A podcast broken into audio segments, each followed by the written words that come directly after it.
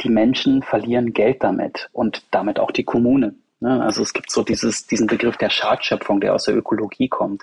Ursprünglich bezeichnete der sozusagen mal da, wo Emissionen entstehen, also beispielsweise Abwasser oder Abgase oder auch Lärm.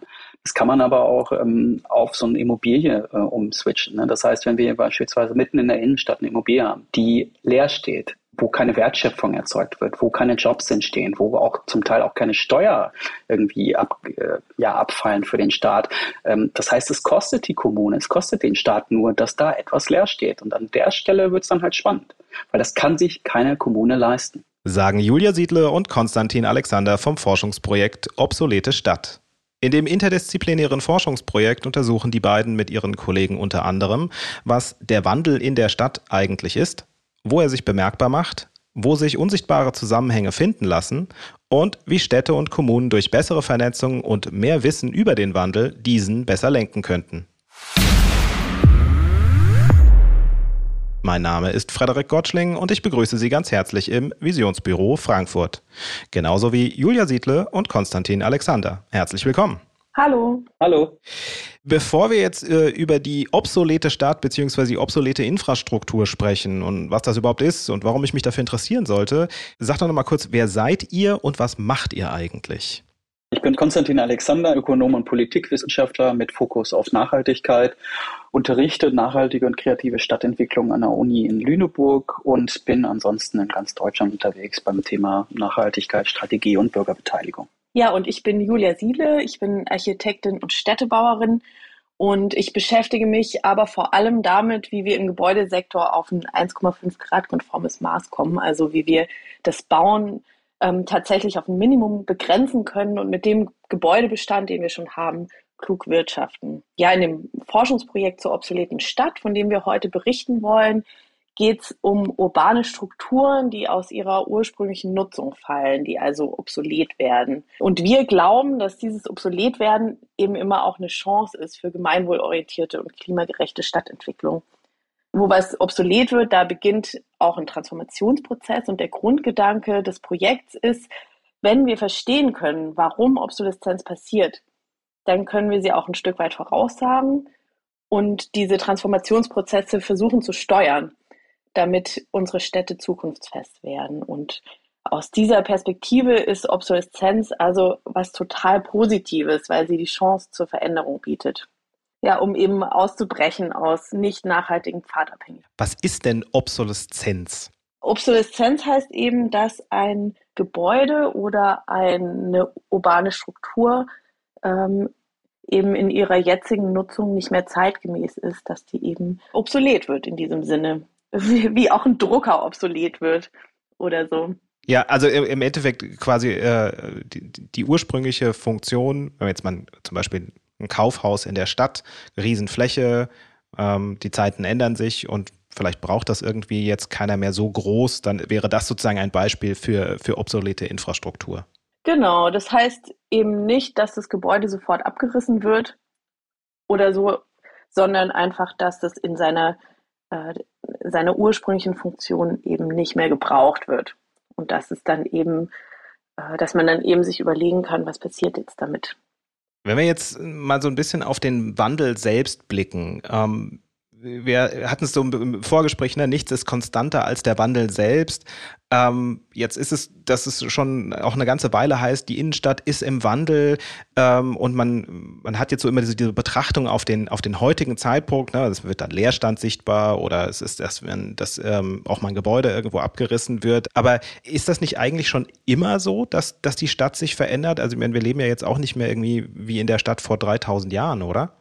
Ja, eindeutig. Also es ist äh, natürlich eine Plattitüde, aber nichts ist konstanter als der Wandel, gerade in Städten, beziehungsweise nicht in Städten, sondern in dem, was wir Menschen herrichten, um eben zu siedeln. Es gibt so in der Wirtschaft diesen Begriff des äh, Dilemmas des Innovators und ähm, du hast vorhin das Beispiel des Kaufhauses genannt. Ähm, entlang des Kaufhauses lässt sich das ganz gut erklären. Als die Kaufhäuser vor 100, 120 Jahren irgendwie auftauchten, waren sie immer einfach die große Innovation. Das heißt, wir haben unabhängig vom Wetter eine riesengroße Auswahl an Produkten, an Waren, an einer gewissen Stimmung, an einer fachlichen Beratung, äh, meistens an zentralen Orten in der Stadt, also so ein bisschen so die Kathedralen der Moderne, haben ja manche Leute auch gesagt. Und aus, aufgrund verschiedener Entwicklungen, zum Teil selbstverschuldet bei den Betreibenden der Kaufhäuser, aber auch durch, so wie wir das sagen, externe Faktoren, sind die Kaufhäuser so, wie sie jetzt irgendwie in den letzten Jahrzehnten unsere Innenstädte geprägt haben, einfach ja, vielleicht noch nicht komplett obsolet, aber auf jeden Fall haben sie ein riesengroßes Risiko, obsolet zu werden, weil eben der Onlinehandel massiv ausgebaut wird, weil ähm, immer mehr Kundinnen und Kunden ein anderes Angebot, vielleicht auch eine andere Ansprache suchen und weil es einfach nicht reicht, auf großen ähm, Flächen ganz viele Waren anzubieten. Ne? Und wir merken das ja. Also es gibt eine riesengroße Neuzuordnung in diesem Segment. Ähm, und das trifft dann nicht nur die, ähm, nicht nur die Kaufhäuser, sondern beispielsweise auch die Einkaufszentren oder insgesamt ein, ja, einen shopping-orientierten Innenstadt. Das heißt, man, man könnte jetzt schon sagen, okay, die, ähm, natürlich hat es so eine gewisse Dynamik jetzt gerade, aber eigentlich ist der, der Wandel an sich für die Innenstadt ähm, gar nichts Ungewöhnliches, dass es immer mal wieder ähm, im Endeffekt zu so einem Umbruch äh, dann tatsächlich der Nutzung kommt. Klar, also allein ähm, im Umgang mit, ähm, was ja früher sehr dominierend war, gerade in Deutschland, im Umgang mit äh, militärischen Strukturen. Mhm. Also auch in Frankfurt, ne? also diese alten Wallanlagen, die dann eben entweder zu Parks oder zu Straßen umgebaut wurden. Das ist so ein, auch so ein klassisches Beispiel. Ne? Also so Kasernen, Wallanlagen, andere militärische Strukturen, ähm, dass die eben konvergiert werden. Ja, es stimmt. Die, die ganzen Ami-Siedlungen, wie sie sozusagen in Umgangssprache heißen, äh, sind ja heute dann auch doch zu großen Wohnanlagen sozusagen dann nochmal umgebaut worden, aufgerüstet worden und tatsächlich auch nochmal ein etwas weiter zurückliegendes Beispiel, wo man sozusagen der Wandel sozusagen auch noch ein bisschen weiter fortgeschritten ist, als äh, wenn wir jetzt die tatsächliche Innenstadtlage uns teilweise angucken. Genau. Und Julia hat, finde ich, irgendwie einen der wichtigsten Megatrends vorhin erwähnt, das ist der Klimawandel. Und da merken wir jetzt ja schon, dass das Klima in den Städten sich ändert, dass die Voraussetzungen, um dort irgendwie sich, sag ich jetzt mal, gesund aufzuhalten, sich radikal ändern. Das heißt, auch da spüren wir und, und zum Teil sehen wir das ja auch irgendwie, dass ein Wandel stattfindet. Und dass wir uns als Menschen, als, als Planende, irgendwie als äh, Entwickelnde eben auch anpassen müssen es gibt ja schon eine Menge Menschen, die auch diesen Wandel sehen und auch ja, sich sozusagen darum kümmern. Und ähm, dann ist es, dass man als Außenstehender, wenn man jetzt nicht gerade vielleicht auch bei der Stadt oder beim, beim Planungsamt arbeitet, so den Eindruck hat, ja, das, das passiert irgendwie nichts. Ja? Also äh, kommt das dann auch irgendwie zusammen, ich bin top motiviert und man, man möchte sich da engagieren. Und wenn ich jetzt sozusagen mich in diesem Wandel tatsächlich engagieren will, was sollte ich alles wissen? Um überhaupt den Wandel vielleicht auch zu verstehen, aber vielleicht auch um eine gewisse Frustrationstoleranz äh, ähm, aufzubauen? Ja, vielleicht ist es erstmal wichtig, sich klar zu machen, dass nicht alle Immobilien davon betroffen sind, sondern bestimmte Gebäudetypen eben mehr als andere. Und ähm, um, um die Obsoleszenz tatsächlich als Chance wirklich strategisch nutzen zu können, muss man äh, eben gut vorbereitet sein, wenn sich diese Chance dann bietet. Also äh, wir, wir versuchen halt im Projekt Obsoleszenz tatsächlich ein bisschen vorherzusagen. Ähm, und das hat äh, mit, mit den gesellschaftlichen Entwicklungen und Umbrüchen zu tun. Der Konstantin hat es gerade erwähnt, die wir zurzeit erleben. Und das, wir glauben, es ist eben primär der Wandel von Handel und Arbeit, der Mobilitätswandel und der Wandel von Religiosität in Zeiten von Digitalisierung und Klimakrise. Es sind eben diese globalen Megatrends, die räumlich ganz konkret und lokal wirksam werden. Und ähm, basierend darauf kann man so ein bisschen ähm, herausarbeiten, welche Gebäude und Territorien äh, so unter so einem Obsoleszenzrisiko eben stehen. Und das sind einmal die Einzelhandelsflächen, da haben wir schon drüber gesprochen, aber auch äh, Messen, Kinos, das sind Bürogebäude und bestimmte Gewerbeflächen. Ähm, alles, was mit Autos zu tun hat, Parkhäuser, Tankstellen, das sind Straßen, das sind aber auch Kirchen und Friedhöfe. Und ähm, ja, das Zweite ist, äh, sich dann eben zu überlegen, und da äh, sind wir alle gefragt, ähm, wie sieht eine gemeinwohlorientierte Transformation aus?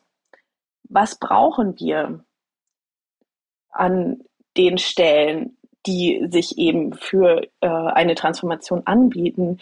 Ähm, welche Funktionen können die im Zusammenhang der Gesamtstadt übernehmen und wen muss man dafür alle, alles ins Boot holen?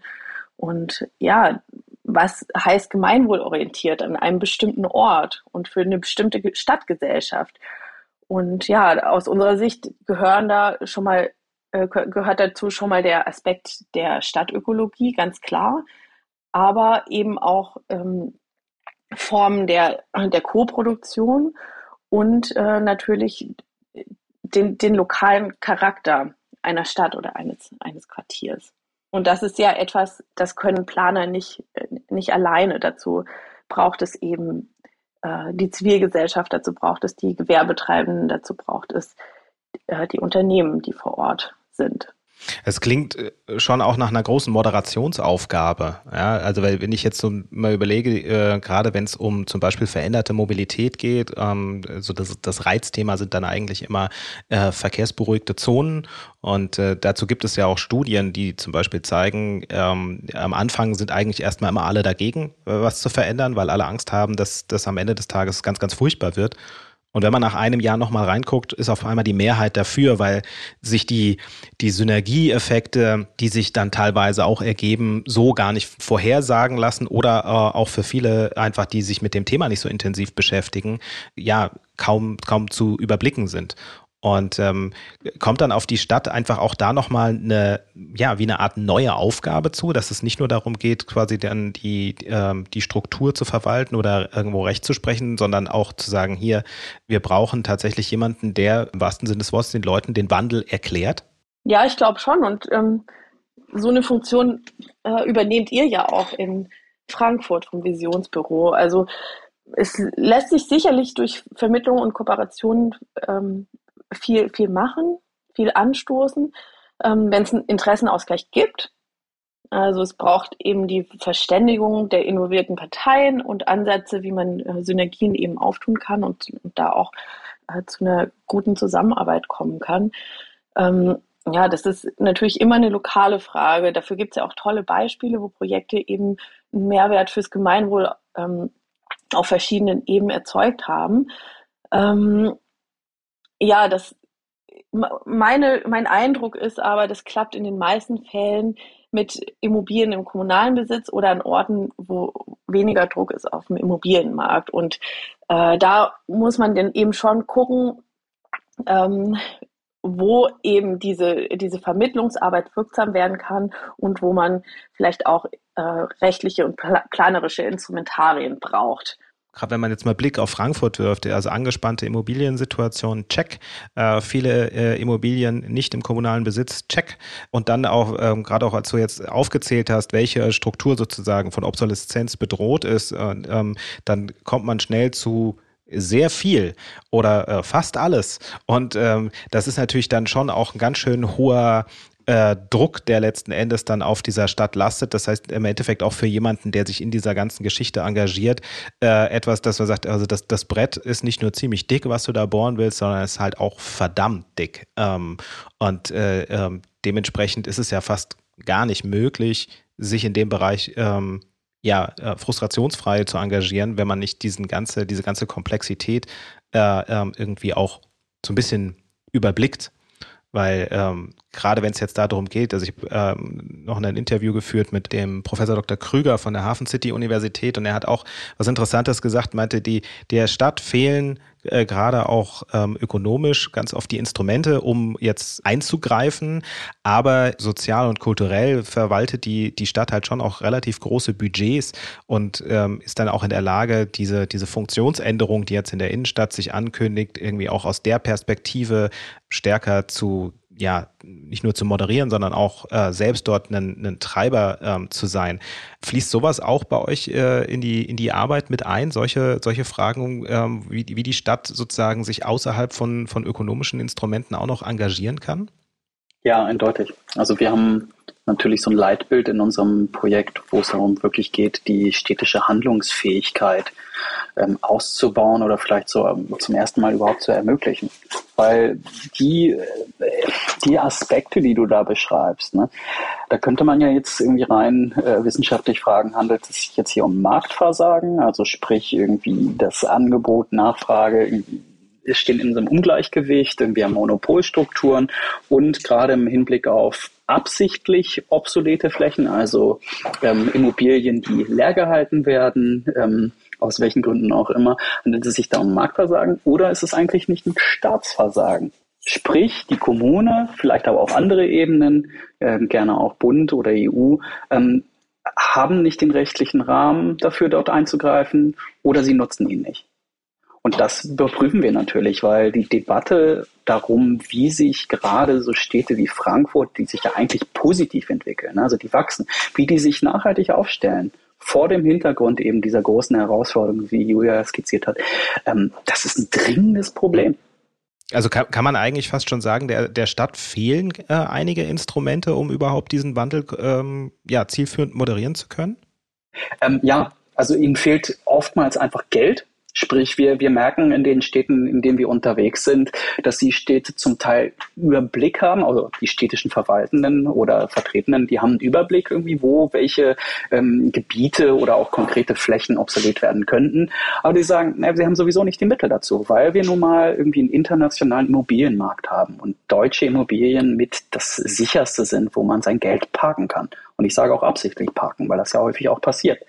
Ähm, was so, sag jetzt mal, juristischen Rahmen angeht, Julia, du hast da ja auch äh, eine Sicht drauf als Architektin und Städteplanerin. Ja, also zunächst kann man ja mal denken, ähm, die Kommunen ähm, äh, sind ja quasi mit der Bauleitplanung betraut. Also das heißt, sie erarbeiten die Flächennutzungspläne und Bebauungspläne und können auch entscheiden, ähm, also die Stadtparlamente entscheiden natürlich, ähm, was da hin soll und was da auch hin darf. Aber äh, man muss schon sagen, ihnen fehlt oft die Handhabe, wenn Investoren eine Immobilie eben ähm, halten oder kaufen und den rechtlichen Rahmen ausschöpfen, um da neu zu entwickeln. Und ähm, dazu kommt natürlich, dass es häufig auch eine komplexe Gemengelage gibt an Interessen. Also ähm, man sieht das zum Beispiel an Neubauprojekten für Wohnungen, die ja auf der einen Seite eben äh, gebraucht werden, auf der anderen Seite ähm, entstehen dann eben äh, teure Lu Luxuswohnungen, die sich halt nur eine ganz kleine Elite leisten kann. Und was es dann in diesen Fällen braucht, sind formale Planungsinstrumente und knallharte politische Regeln, äh, auch auf verschiedenen Ebenen, auf Bundesebene, auf Landesebene und auf EU-Ebene, um zu regulieren, welche Nutzungen gebaut werden können. Wir haben da schon eine relativ lebendige wissenschaftliche Diskussion über bodenpolitische Instrumente, äh, wie zum Beispiel definiert wird, welche Nutzungen ähm, aufgrund einer Allgemeinwohlerfordernis eben ähm, Vorrang haben und wo ähm, Kommunen dann auch regulierend eingreifen können mit Hilfe von solchen Instrumenten wie einer städtebaulichen Entwicklungsmaßnahme oder einer Innenentwicklungsmaßnahme, die derzeit diskutiert wird.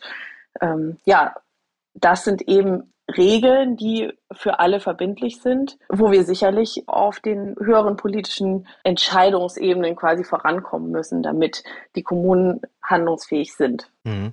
Das ist natürlich jetzt auch wieder schon eine ganz schöne Komplexität, äh, insbesondere wenn man jetzt so den, den politischen Prozess sich anguckt, ne? wenn dann sagt, okay, wir, wir müssen Veränderungen äh, im Grunde genommen auf allen Ebenen erreichen, also kommunal, Länder, Bund, EU. Ähm, und dann ist es oft auch so, dass dann ausgerechnet die ähm, die EU-Wahlen und auch die kommunalen Wahlen äh, auf diejenigen sind, die sozusagen kaum Beachtung ähm, äh, erfahren, teilweise mit, mit Wahlbeteiligung unter, unter 50 Prozent.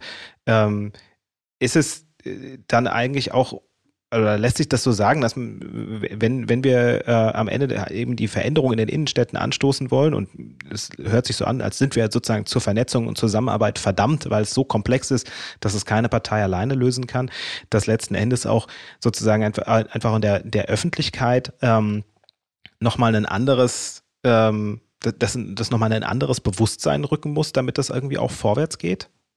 Eindeutig, ja. Einfach als Beispiel. Die Europäische Union hat im vergangenen Jahr die sogenannte EU-Taxonomie für Anlageklassen definiert. Die arbeiten da jetzt noch weiter dran. Das heißt, sie, äh, es wird jetzt gerade innerhalb unseres ähm, Wirtschaftsverbandes Europäische Union wird darüber diskutiert, ähm, welche Anlagen, Investments, Assets äh, an den Finanzmärkten äh, eben als nachhaltig definiert werden. Und im Gebäudebereich kann man das relativ gut ökologisch darstellen. So etwas sollte aus unserer Sicht oder aus meiner Sicht, äh, Julia, du kannst da gerne auch ergänzen oder, oder irgendwie kritisieren, sowas sollte auch für andere Bereiche stattfinden.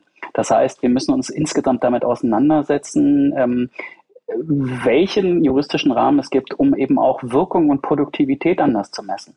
Dass es eben nicht nur so, so schnelle, schnelle ökonomische Gewinne sind, sondern eben es eine ökologische Bedeutung hat, dass es eine soziale Bedeutung hat. Gerade bei den, äh, bei der Diskussion um Kirchen merken wir das. Die sind vielleicht nicht mehr so stark genutzt, weil die Gemeinden stark schrumpfen, aber ähm, die Menschen verbinden trotzdem positive, ähm, positive Gefühle mit den Gebäuden. Bei Friedhöfen ja auch ähnlich. Das heißt, da müssen wir eben ran. Aber das ist natürlich abstrakt. Und es hilft auch nichts irgendwie, wenn die Kommunen im Einzelnen irgendwie damit kämpfen, weil das sind eben internationale Probleme. Und ähm, da, die lassen sich eben nur lösen, entweder auf einer EU-Ebene oder vielleicht erstmal im Bund. Ich glaube auch, dass wir absolut eine integrierte Sichtweise brauchen. Die lässt sich eben nicht nur durch äh, den ökonomischen Blick darstellen, den wir eben total verinnerlicht haben und der halt auf vielen Ebenen auch das Maß ist, mit dem bestimmte Prozesse, bestimmte ähm, Outcomes eben bewertet werden. Aber ja, die sozialen und insbesondere auch die ökologischen Outcomes müssen ebenso damit rein. Das ist, wenn man so will, ein Querschnittsthema. Das Problem ist aber, dass man die halt nur von der höheren Flughöhe sozusagen erkennen kann und die in Planungsprozesse einfließen zu lassen, ist dann äh, eben gar nicht so einfach, wie du sagst. Es ist eben abstrakt. Allerdings bekommen wir ja mittlerweile auch die Auswirkungen zu spüren. Also das Risiko für Hochwasser und Überschwemmung muss systemisch angegangen werden. Das heißt, ich brauche engmaschig Sickerflächen, ich brauche engmaschig Wasserspeicher im Sinne einer Schwammstadt im gesamten Stadtgebiet zum Beispiel. Ich brauche Bäume, die Schatten spenden, um eben die Städte nutzbar zu halten. Und irgendwo müssen die hin. Und das betrifft wirklich jede Straße und jeden Block. Und äh, ja, das scheint erstmal schwer machbar und das ist es ja auch. Und äh, jeder einzelne Eigentümer will natürlich das Beste für die Stadt, aber gleichzeitig mit den Liegenschaften eben auch Gewinn machen oder zumindest keinen Verlust. Und die monetäre Rendite von der Streuobstwiese ist eben nicht vergleichbar mit meinetwegen einem schicken Wohnungsneubau. Und ja, deswegen müssen wir halt darüber, wie wir das schaffen, sehr ernsthaft reden. Und da reicht Freiwilligkeit nicht aus. Ich äh, glaube, das kam jetzt vorher schon rüber. Die Kommunen brauchen die entsprechenden Hebel, die strategischen Ziele auch durchzusetzen. Sie brauchen verpflichtende Standards, verbindliche Grenzen, zum Beispiel auch bei der Flächenversiegelung. Und das betrifft halt die nationale Bodenpolitik und das Städtebaurecht. Ist das eigentlich nur zu schaffen, wenn man, wenn man halt auch sagt, okay, im, Zweifelsfall, wir haben halt einfach mal etwas, was wir sozusagen auch als Experimentierfläche nutzen und das dann aber auch ganz massiv kommunizieren, um einfach eine, sozusagen eine, ja, eine, eine, vorbereitende Wirkung darauf zu haben, weil es scheint mir so, dass der Umbruch, der auch in der Stadt bevorsteht, ähm, ja doch auch größer ausfällt, als so der ein oder andere es vielleicht noch auf dem Schirm hat. Ja, absolut. Also ich halte das für, für ganz essentiell und das ähm, aus, aus der wissenschaftlichen Perspektive lässt sich das eben auch total gut begründen. Also es gibt ja in letzter Zeit den Trend zu den sogenannten Reallaborprojekten, wo eben genau das gemacht wird. Und das, ähm, der, der Schlüssel daran ist eben, ähm, dass, dass man zeigen kann, wie etwas aussieht oder wie, ähm, wie, wie sich irgendwie solche Notwendigkeiten eben in der realen Welt darstellen lassen.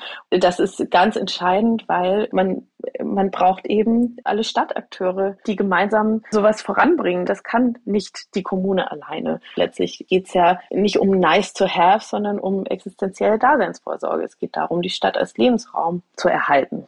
Ich würde mich dem äh, komplett anschließen. Ne? Also so die Debatte gibt es ja über sogenannte Sonderentwicklungszonen. Ne? Man kennt das aus, aus dem asiatischen Raum, irgendwie, wo diese Sonderentwicklungszonen eher Sonderwirtschaftszonen sind, sprich, wo in, gerade in den Freihäfen eben keine ähm, Umwelt- oder Arbeitsrechte ähm, gelten, in Anführungsstrichen, irgendwie damit einfach eine dynamische Entwicklung irgendwie voranstehen kann. Ne? China hat damit extrem gute Erfahrungen gemacht, aber wie gesagt, eben auf Kosten von Arbeitsschutz und Umweltschutz. Ähm, es gibt sowas in, in, Europa zum Teil irgendwie auf der formellen Ebene, aber wir kennen sowas in Deutschland natürlich auch auf der informellen Ebene. Ich würde behaupten, nahezu alle heute angesagten Stadtteile ne, ob das jetzt in Frankfurt ist oder in Köln oder in Berlin oder in, äh, in Hamburg oder sowas. Ähm, da gab es eben so eine Sonderentwicklung, weil diese Stadtteile vor 30, 40 Jahren ähm, leer standen, weil da irgendwie Gastarbeiter und äh, Studierende oder Kreative reingegangen sind und das Ganze eben nicht unbedingt im gesetzlichen Rahmen entwickelt haben, sondern kreativ entwickelt haben. Und häufig irgendwie basiert so ein Image, meinetwegen von einem Kreuzberg oder einem St. Pauli oder, oder selbst in München-Schwabing, äh, genau darauf, dass da eben eine informelle, sehr dynamische Entwicklung möglich war und der Staat aus welchen Gründen auch immer entweder weggeguckt hatte oder auch einfach zu wenig Möglichkeiten hatte, dort zu handeln. In, in Ostdeutschland ist das zum Teil auch passiert. Wenn man das jetzt aber ein bisschen strukturiert und beispielsweise sagt, ähm, ne, diese ganzen Herausforderungen, die Julia aufgeführt hat, wir müssen unsere Städte Klimawandel resilient machen. Das bedeutet, wir müssen auch ein bisschen kreativ mit dem Planungsrecht umgehen. Und ich bin in vielen Planungsprojekten, wo einfach genau das, das das Problem ist, dass die einfach teilweise zehn Jahre dauern, um einfach einen Hochwasserschutz irgendwo hinzubauen. Und das geht nicht. Und da merke ich aber auch so, auch durch die Parteienlandschaft eine große Bereitschaft, das entweder entlang, wie Jürgen gesagt hat, Reallaboren zu denken oder das großflächig zu denken. Also Beispiel das Frankfurter Messegelände. Da ist klar, die Messen werden sich radikal verändern. Was macht man dann mit so einer Fläche? Das sind riesengroße Quadratmeter. Mhm. Kann man das nicht nutzen, um andere Sachen auszuprobieren? Kann man dann schon sagen, dass die Themen, um die es geht, aber schon auf dem Schirm sind? Also, weil wenn ich jetzt auch mal überlege, ne, äh, Klimawandel ist so, das ist zwar jetzt gerade aktuell sehr präsent, aber wenn man dann eben doch vielleicht in der Innenstadt äh, oder in den Innenstadtzentren unterwegs ist, dann drängt sich halt irgendwie das Thema ähm, ja Leerstand vielleicht auch eher auf oder man redet irgendwie über Immobilienbesitz oder halt äh, dann doch nochmal über die fehlenden Parkbänke, die da sind. Wie ist so euer Blick darauf? Ist das schon sozusagen von aus der richtigen Perspektive, ist das zumindest sozusagen, dass, dass von dort aus schon mal richtig da drauf geguckt wird oder ist das eigentlich noch eine notwendige Vorarbeit, die jetzt noch dringend gemacht werden muss, damit sozusagen der Wandel äh, dann auch, auch richtig angeschoben werden kann. Ja, also ich würde sagen, die Themen, die sind schon irgendwie im, im Bewusstsein angekommen. Wie so oft haben wir nicht ein Bewusstseinsproblem, sondern ein Umsetzungsproblem. Und ich glaube, das liegt eben daran, dass es so ein wahnsinniger Spagat ist zwischen diesem Bewusstsein beispielsweise, wir brauchen Klimaadaption, wir brauchen Klimamitigation in den Städten und, äh, und dem Machen, weil es eben vielleicht abstrakt ist, weil es schwer vorstellbar ist, ja, da vielleicht auch die positiven Beispiele fehlen oder die Vorbilder fehlen. Und ähm, ich sehe es schon so, dass man an manchen Punkten dann eben wirklich eingreifen muss und wirklich diese hohe Flughöhe, von der ich vorhin gesprochen habe, der Bundesgesetzgebung zum Beispiel nutzen muss, um solche Planungsschritte auch möglich zu machen, um eben die positiven Beispiele auch generieren zu können, denen dann ohne Zweifel andere nachfolgen werden, wenn, wenn einmal klar ist, das geht. Und als jemand, der sich auch mit den technischen Fragen auseinandersetzt, bin ich davon fest überzeugt, dass das geht. Es ist halt tatsächlich eine Frage der Prioritäten und dafür muss einfach ganz viel umgeschichtet werden. Da kommen eben ganz viele Partikularinteressen ins Spiel. Ich glaube, wenn die Stakeholder dort ähm, wirklich ein ernsthaftes Interesse haben, mit ihren Immobilien auch langfristig Geld zu verdienen, dann werden sie sich da zwangsläufig jetzt schon mit beschäftigen oder sie werden es in der Zukunft machen. Gerade was so Umweltauflagen angeht ne? und weitere, ähm, weitere Aspekte wie Obsoleszenzen, das sind halt Risiken. Und die Menschen verlieren Geld damit und damit auch die Kommune. Ne? Also es gibt so dieses, diesen Begriff der Schadschöpfung, der aus der Ökologie kommt. Ursprünglich bezeichnete der sozusagen mal da, wo Emissionen entstehen, also beispielsweise Abwasser oder Abgase oder auch Lärm. Das kann man aber auch ähm, auf so eine Immobilie äh, umswitchen. Ne? Das heißt, wenn wir beispielsweise mitten in der Innenstadt eine Immobilie haben, die leer steht, wo keine Wertschöpfung erzeugt wird, wo keine Jobs entstehen, wo auch zum Teil auch keine Steuer irgendwie ab, äh, ja, abfallen für den Staat. Ähm, das heißt, es kostet die Kommune, es kostet den Staat nur, dass da etwas leer steht. Und an der Stelle wird es dann halt spannend, weil das kann sich keine Kommune leisten. Da nehme ich mal mit, wir haben zwar auch auf der einen Seite ein, ein äh, Problem bei den Instrumentarien, um quasi da so ein bisschen noch mehr ja, Handlungsdruck sozusagen zu erzeugen, aber von dem Bewusstsein her, von dem, wo sozusagen auch Hebel sind, ähm, liegt es eigentlich nicht mehr. Also auch die, die Experimentierfelder, ähm, sozusagen auch das Reallabor äh, direkt in der Stadt, ähm, sind ja jetzt auch Sachen, die an anderen Stellen ähm, umgesetzt werden. Dann ähm, ist es tatsächlich auch schon fast wieder eine, eine Vernetzungsfrage, dass man sagt, hier ähm, ist ja auch unser Appell vom Visionsbüro immer, vernetzen Sie sich, vernetzen Sie sich, vernetzen Sie sich, einfach damit man äh, ähm, überhaupt in diesen Austausch gehen kann, damit man nicht nur übereinander, sondern auch miteinander redet und eben dann auch, ähm, auch Brücken äh, schlägt, weil gerade wie äh, wie du es Konstantin gerade gesagt hast, ne, äh, am Ende ist es manchmal auch einfach nur der, dass der richtige Blickwinkel noch bei dem einen oder anderen fehlt, zu sagen, hey, wenn du dich da jetzt nicht drum kümmerst, äh, dann, dann ist das vielleicht heute noch okay und vielleicht nächstes Jahr verdienst du auch noch Geld damit, aber langfristig ist es keine gute Strategie mehr, weil ähm, ne, wenn es dann irgendwann in der Innenstadt ähm, im Sommer 40 Grad und mehr ist, dann hat da auch keiner Bock mehr, sich nicht nur einkaufen zu gehen, sondern auch, äh, auch keiner Lust mehr, sich aufzuhalten. Und dann ähm, ist es, dass man mit Maßnahmen heute nicht nur so eine Entwicklung vorbeugen kann, indem man Boden aufreißt oder Bäume aufs Gebäude pflanzt, sondern äh, letzten Endes sich sogar noch einen Wettbewerbsvorteil ähm, erarbeiten kann, weil ja nicht nur die, äh, die Stadtteile untereinander äh, in einer gewissen Konkurrenz stehen, sondern auch die Großstädte untereinander. Und dann auch die Frage ist, ähm, äh, entweder was ist sozusagen grammable, ja, also was lässt sich auch gut fotografieren und lässt sich dann schön als Touristenmagnet vielleicht auch irgendwie nutzen und was äh, ist auch schlicht und ergreifend einfach eine Maßnahme, die äh, so eine Stadt äh, tatsächlich dann überhaupt noch, noch lebenswert macht. Ja.